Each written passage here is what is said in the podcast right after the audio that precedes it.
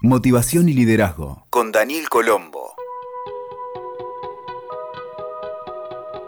Hola, ¿cómo estás? Soy Daniel Colombo y este es nuestro espacio de motivación y liderazgo. El universo del empleo global debate hoy más que nunca los nuevos estilos de conducción de personas. Desde ese positivismo al liderazgo consciente pasando por estilos que están quedando en desuso, como los jefes gestores de tareas operativas puras.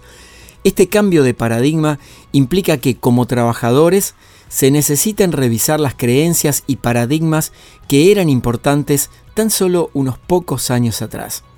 Por eso son tan visibles lo que yo llamo los profesionales débiles dentro de las organizaciones. Del otro lado, están los que podemos caracterizar como fuertes. Independientemente del sector, nivel o industria en el que te desempeñas, ya seas empleado o por cuenta propia, las habilidades blandas asumen hoy un rol protagónico. Se trata de lo que no se enseña en la universidad, aunque sí tiene que ver con las formas de vincularse más eficazmente entre unos y otros, ser más asertivos, con independencia para la toma de decisiones, automotivados y con iniciativa propia. ¿Puede un débil convertirse en un profesional fuerte? ¿Hay empresas que fomentan empleados débiles a una costa de que no entreguen todo su potencial? La respuesta es sí en ambos casos. Prácticamente todo se puede entrenar siempre que la persona esté dispuesta y lo haga importante. ¿Y hay empresas que fomentan empleados débiles? Sí también, porque en muchas empresas se busca que los empleados cumplan órdenes y sean más bien sumisos. Entonces, desde este punto de vista les conviene que ese profesional o ese trabajador sea lo que aquí llamamos débil.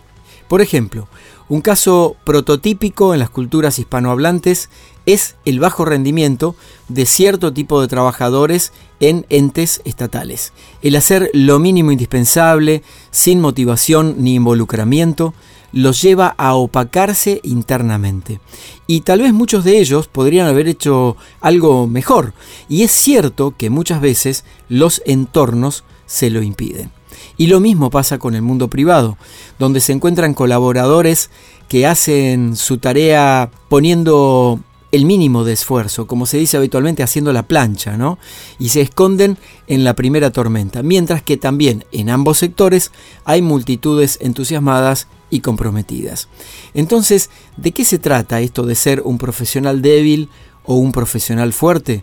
Básicamente se trata de una elección individual acerca de qué tipo de trabajador querés ser, débil o fuerte. Vamos a ver unos síntomas para que te puedas autoanalizar, para que te puedas diagnosticar. Estos cuatro síntomas revelarían que sos uno de los que se llaman profesionales débiles. Primer síntoma. Gritás mucho con frecuencia y te salís de tus casillas. Gritar es un signo de debilidad e inseguridad. El débil intenta imponerse a los demás sin demasiados argumentos.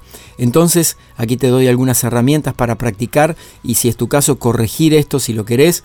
Vamos a ver qué hace la persona fuerte, ¿no? El fuerte, en cambio, se afirma en el intercambio de opiniones, criterios, en el proceso de que cada persona puede hacer un aporte de valor. El profesional fuerte ejercita la comunicación asertiva y tenés que saber que podés ser fuerte y firme sin ser hiriente. Es decir, que no es necesario exaltarte emocionalmente. Segundo punto que indicaría que sos un profesional débil.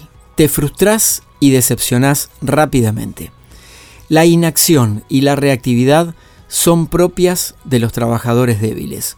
Los umbrales son muy bajos, por lo que en general tenés serias dificultades para tolerar todo aquello que no entra dentro de tus parámetros.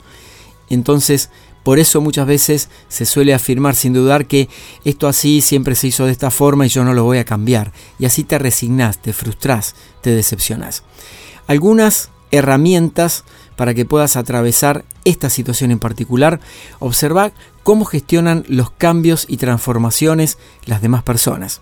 Preguntales, pediles ayuda, empezá aceptando las situaciones y en lo que no estás de acuerdo, propone al menos tres soluciones alternativas.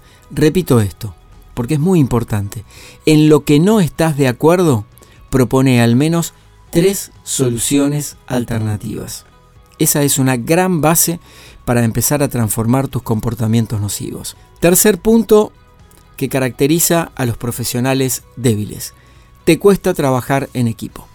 Los débiles rehuyen al compromiso y a las responsabilidades, y cuando se ven obligados a sumarse a un equipo, pueden adoptar dos actitudes. La primera, se apartan y se silencian, quedando como simples observadores criticando a los demás.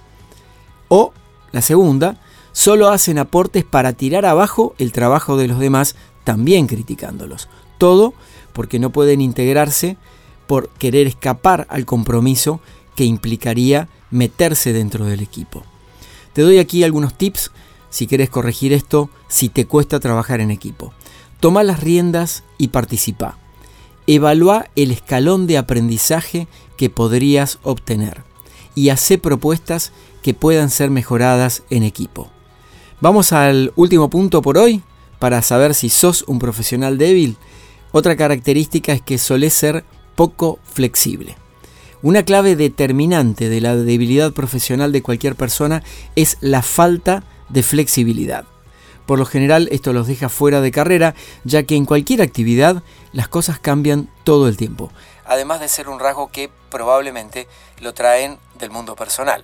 Entonces aquí podrías mejorar tanto en el mundo del trabajo como en tu ámbito privado con estas herramientas que quiero compartirte para terminar nuestro encuentro de hoy. Si sos poco flexible, revisa tus creencias personales y los paradigmas. Un paradigma es esa creencia a la que le diste tanta fuerza que la convertiste en verdad y en realidad para vos.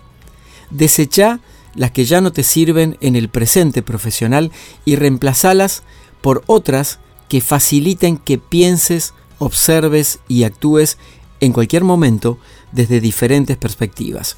No hay una sola verdad, solo hay distintas miradas de las cosas. Espero que te haya servido este encuentro de hoy con estos cuatro síntomas para poder evaluarte si sos un profesional débil y con tu actitud elegir si querés pasar a ser un profesional fuerte. Escuchaste Motivación y Liderazgo con Daniel Colombo. WeToker. Sumamos las partes.